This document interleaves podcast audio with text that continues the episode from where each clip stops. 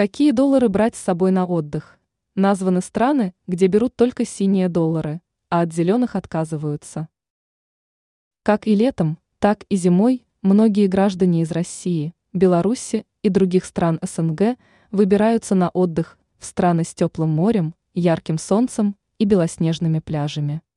Но в некоторых популярных у нашего человека курортах, оказывается, могут не принять к оплате зеленые доллары, предпочитая доллары синие.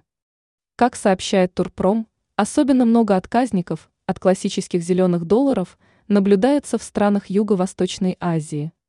Если вам повезет, то вместо отказа принимать зеленую бумажку вы услышите предложение об обмене, но по очень невыгодному, крайне заниженному курсу. Один из путешественников поделился с изданием таким опытом. Он рассказал, что побывал в Индии и Шри-Ланке, некоторых других странах. Говорит, что там котируются лишь новые, синие, 100-долларовые купюры. У наших туристов были отказы по приему старых купюр на Мальдивах, Таиланде, Бали, поведал путешественник. По его мнению, такое отношение к цвету купюр в названных странах может быть обусловлено зависимостью курса обмена от номинала банкноты, что в свою очередь связано с большим притоком мелких наличных денежных средств от туристов.